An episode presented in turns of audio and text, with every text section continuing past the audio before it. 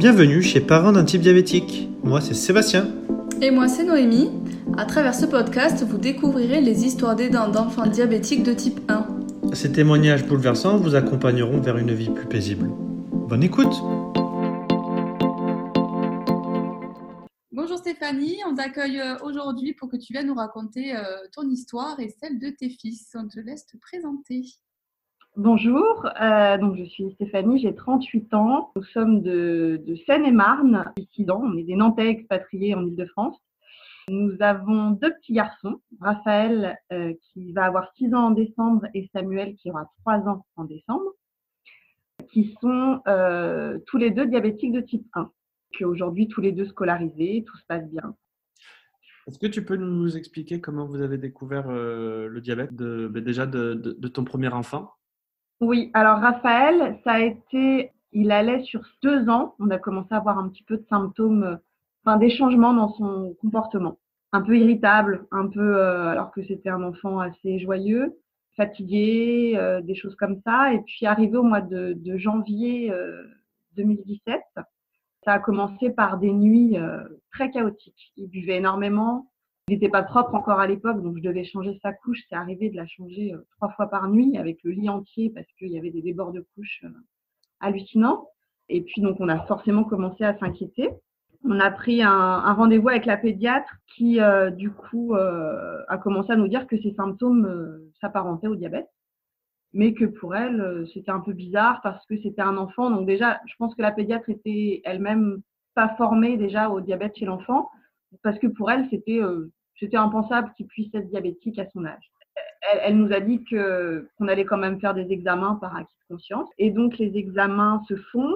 Et, arrivé au 20 janvier à peu près, je reçois un coup de fil. J'étais en pause déjeuner et la pédiatre me dit euh, on vous attend à l'hôpital. Euh, Raphaël est diabétique. Euh, il faut l'emmener tout de suite à l'hôpital.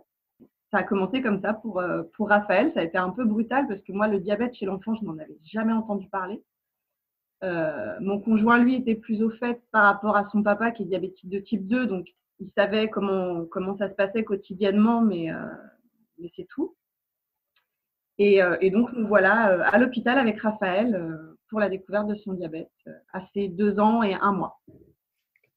Oui, d'accord. C'est euh, ça a été choquant pour toi, j'imagine, d'apprendre comme ça quand tu es au travail, euh, tout d'un coup, ben, il faut y aller, on ne comprend pas. Comment, comment, en fait, qu'est-ce que ça t'a fait et euh, comment tu l'as vécu sur le coup, ce choc, quand on t'a dit, il faut que tu l'amènes tout de suite à l'hôpital?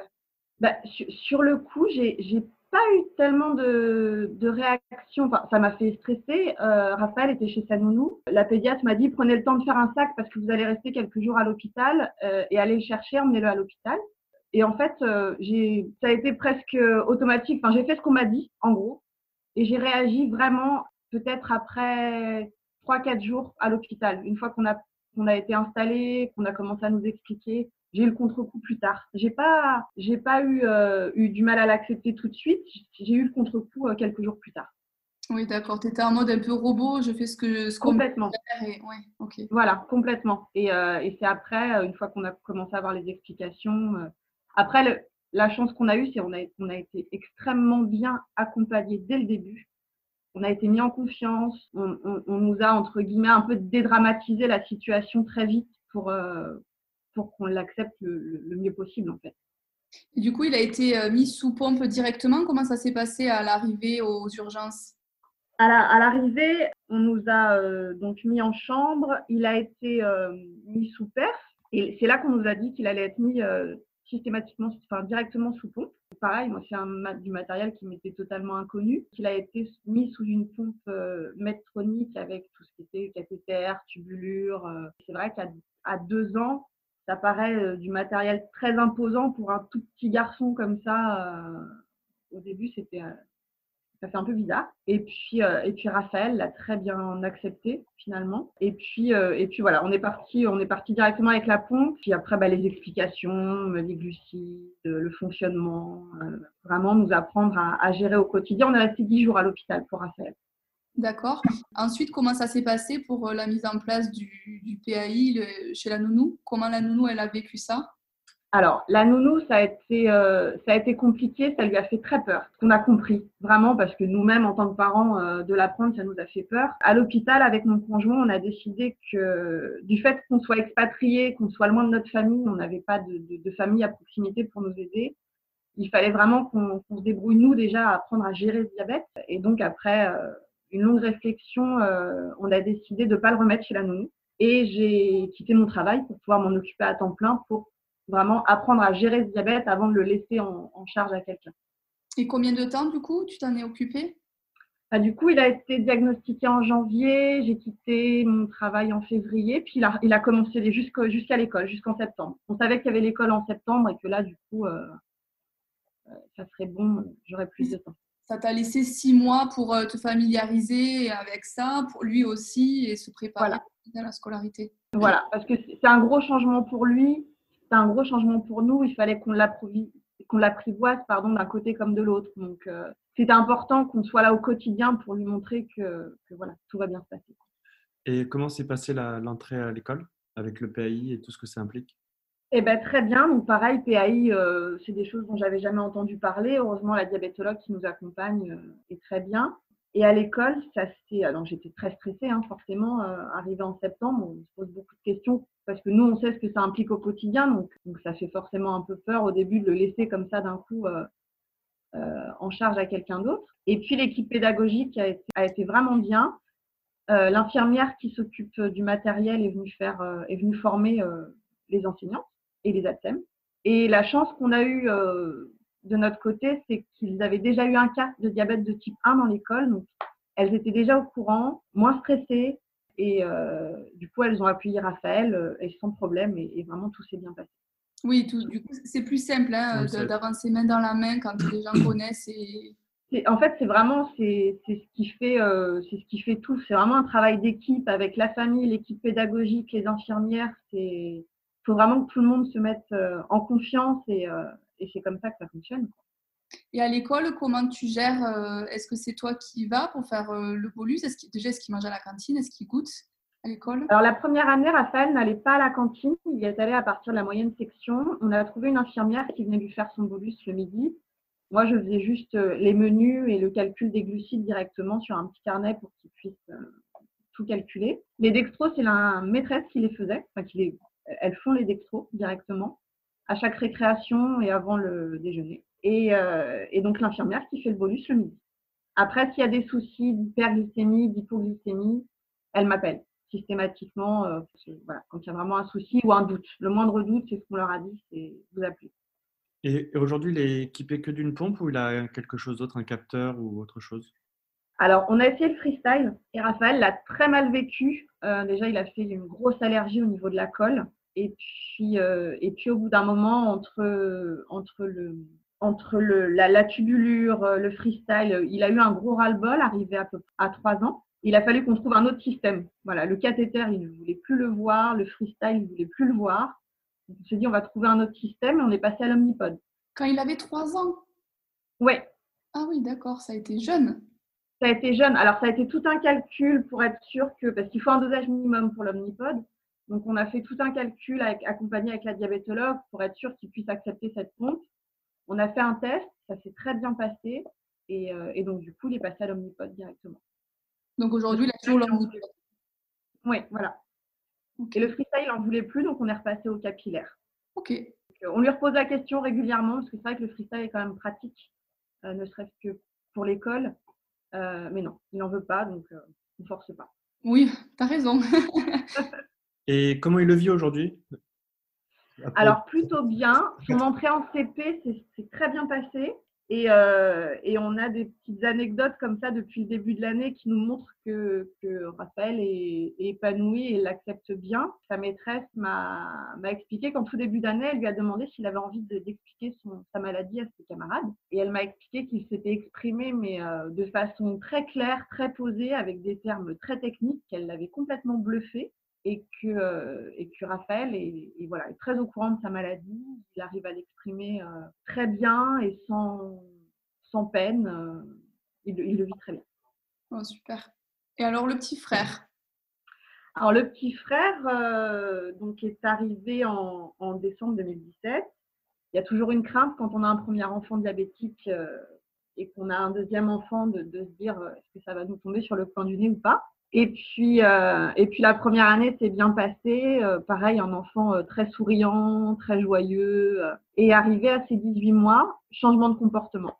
Des crises, des pleurs, des... je, le, le reconnaissais plus trop. Et puis un soir, on était en train de dîner et, et je sens, vous, vous, vous, savez, vous allez savoir de quoi je parle, c'est cette odeur de cétone qu'on sent dans la laine un peu quand ils sont euh, quand ils sont en hyper. Il y a, y a un truc, il y a une espèce d'odeur. Euh. et j'ai reconnu cette odeur, ça m'a ça m'a complètement interpellée. Euh, j'ai pris l'appareil de dextro de son frère.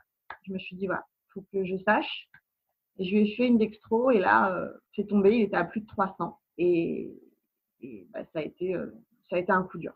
Ça a été un coup dur parce que je l'ai presque plus mal vécu pour Samuel que pour Raphaël parce que pour Samuel je savais ce qui bah, ce qui nous attendait concrètement. Eh oui, forcément.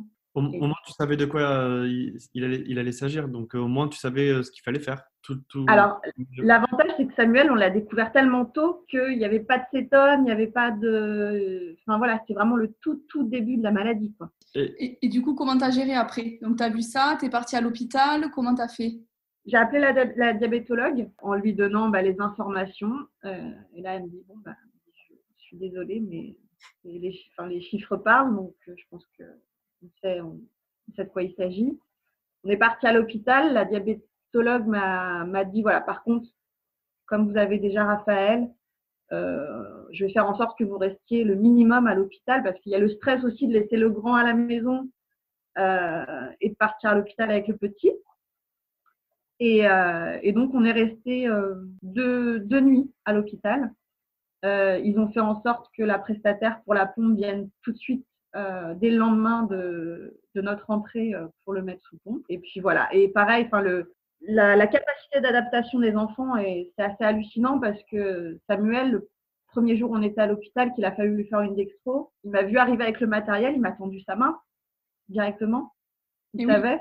Oui. il connaît. Voilà. Donc, euh, donc tout s'est fait pareil, très naturellement. Sans problème. C'était parti pour numéro 2. Et, et, comment il, lui, il l'a vécu? Est-ce qu'avec du haut de ses 18 mois, il a été capable d'exprimer quelque chose, de dire bon, Ok, je comprends, de toute façon, j'ai vécu, toujours vécu avec ça avec mon grand frère, donc je suis juste pareil Ou comment il a vécu la chose? Ben, C'est difficile parce qu'à 18 mois, étant donné qu'il ne s'exprime pas oralement, j'ai eu l'impression qu'il l'acceptait totalement parce qu'il n'y a eu aucun. Euh, comment dire Il s'est laissé faire. Vraiment, il s'est laissé euh, poser euh, les, les, cathéters, euh, les pompes, il s'est vraiment laissé faire. Et je pense que le fait d'avoir son grand frère et voilà, d'avoir vécu au quotidien avec son grand frère, pour lui, c'était presque une normalité en fait. Et il est équipé de quoi aujourd'hui? Alors pareil, Samuel, lui, ça a été parce que c'est un enfant très dynamique qui s'accrochait à la tubulure tout le temps. Donc les cathéters s'arrachaient systématiquement. Donc on a fait avec avec un calcul poussé, on l'a aussi passé sous Omnipod. Très rapidement, à partir de quel âge il est passé sous le sous pod? Euh, Au bout de, on, va, on a dû, il a dû rester euh, sous Medtronic euh, 3-4 mois à peu près. Ah oui, mais il a, il a des besoins du coup en insuline. C'est un enfant, qui, ouais, ouais, c'est un enfant qui mange beaucoup et, euh, et qui, a, qui avait des besoins quand même en insuline assez importants très vite. Donc on, est, on a pu passer à l'omnipod rapidement. Ah oui, ben c'est chouette du coup, parce que c'est vrai que le pod, euh, ça change tout. Ça, ça, change la vie. Ah, mais euh, ça, ça, nous a tout changé parce que euh, bah, parce qu'ils sont libres de leur mouvement, ils sont, euh, ils se sentent plus libres, quoi, vraiment. Et, euh, et est-ce qu'il a un capteur, Samuel? Non. Pareil non, non. Okay. Ouais, on attend, on attend de voir un peu comment ça se passe dans le temps. Peut-être qu'en le proposant à Samuel plus tard, on attend l'année prochaine. c'est trois ans pour lui proposer. Euh, et peut-être que de voir du coup Samuel euh, avec un capteur décidera son frère de repasser au freestyle. On, on, va laisser les choses se faire tranquillement. Oui, ok. Et pour lui, l'école, le mode de garde, comment ça s'est passé? Alors, euh, bah Samuel, pareil, était chez la même nounou. Décidément. donc, euh, donc, du coup, euh, du coup, on a, on, on est passé au même, euh, on a fait le même procédé que son frère. Voilà, je me suis arrêtée, je l'ai gardé avec moi jusqu'à la rentrée d'école.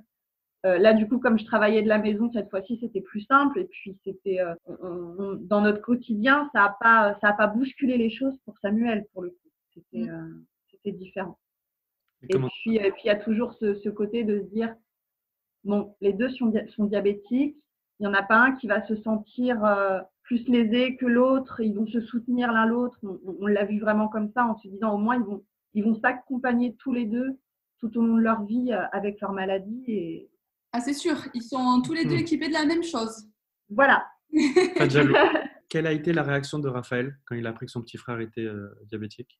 Alors, Raphaël, il nous a un peu bluffé quand son frère a, été euh, diagnostiqué parce qu'il a été euh, bah, tout le long de l'hospitalisation de son frère, il a été en hypo non-stop. Impossible de le faire remonter. Donc, ça a révélé qu'il était quand même très stressé on a réussi avec les infirmières à, faire sortir Samuel pour que son petit frère le, voit dans, le hall de l'hôpital. Et là, Raphaël me regarde, il me dit Mais maman, mais c'est pas possible, Samuel, il est trop petit pour être diabétique. Je lui ai expliqué que lui, il n'était pas beaucoup plus vieux quand on a découvert son diabète et que, et que non, ça arrivait et que tout allait bien se passer comme pour lui. Quoi. Ah ouais, c'est émouvant. Hein ouais. Imagine quand on entend ça, ça fait, ça fait bizarre. Ouais, ouais, ouais, ça fait un petit pincement et puis, euh, puis c'est là qu'on se rend compte les liens entre les deux frères qui sont déjà là, malgré le fait qu'ils soient tout petits et qui se, protègent l'un l'autre. Ça renforce leur lien d'ailleurs. Complètement, complètement. Après, on a fait en sorte aussi que Raphaël s'implique pas trop dans le diabète de Samuel, qui se sente pas investi d'une mission euh, pour, euh, pour l'aider voilà, du, haut de, du haut de ses, de ses trois ans, qui prennent du recul aussi par rapport à ça chacun se gère, chacun gère sa, son diabète et c'est bien comme ça. Exactement. C'est à, nous, parents, de le gérer. Lui, c'est un enfant et, et, et c'est pas un souci qu'il doit prendre pour lui. Et est-ce que vous avez réussi à faire garder vos enfants depuis? Ça a été compliqué. Euh, ça a été compliqué déjà pour la famille de l'accepter. Ça a fait forcément euh, un peu peur euh, aux grands-parents. là maintenant qu'ils sont plus grands et que Raphaël arrive à verbaliser, à exprimer comment il se sent. Depuis cet été, ouais, on, a pu, on a pu réussir à, les faire garder euh, une nuit, mais ça a été une petite victoire quand même. déjà ça, c'est bon à prendre. Et, et, vous, vous le vivez comment maintenant après euh, pas mal de recul? Alors, on, le vit, on le vit bien. Euh, bon, il y, y, a des coups de mou, hein. faut pas, faut se le dire. Il y a des moments où on en a marre, mais on, on est une équipe et puis ça fonctionne très bien. Le, papa et moi, on est très investis. On, se répartit les tâches et, tout fonctionne bien. Et euh, pour terminer, euh, quel conseil tu aimerais donner à d'autres parents ou aidants d'enfants diabétiques? L'accompagnement est, super important, autant euh, médical que, que, par la famille. C'est important de ne pas se, se renfermer sur la maladie et de se mettre dans une bulle euh, au, début, c'est un peu systématique parce qu'on l'apprivoise cette maladie, donc on a besoin un peu de se, centrer sur nous-mêmes. Mais il faut, faut, bien s'accompagner pour que tout se passe bien et, être en confiance, euh, déjà pour les, pour les lâcher un peu à l'extérieur, ne serait-ce qu'avec l'école, qu'avec euh, avec la famille. L'accompagnement, c'est vraiment pour moi le plus important. Merci pour ton témoignage. Merci à vous. Au revoir. Merci. Au revoir, bonne journée.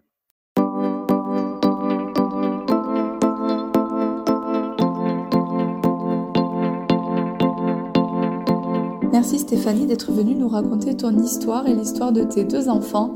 Ça a été très intéressant et très enrichissant d'écouter une vie avec deux enfants de 3 ans d'écart, pleine de vie et pleine de positivisme. Si vous aussi vous souhaitez témoigner dans un prochain épisode, n'hésitez pas à nous contacter via mail, Facebook ou Instagram.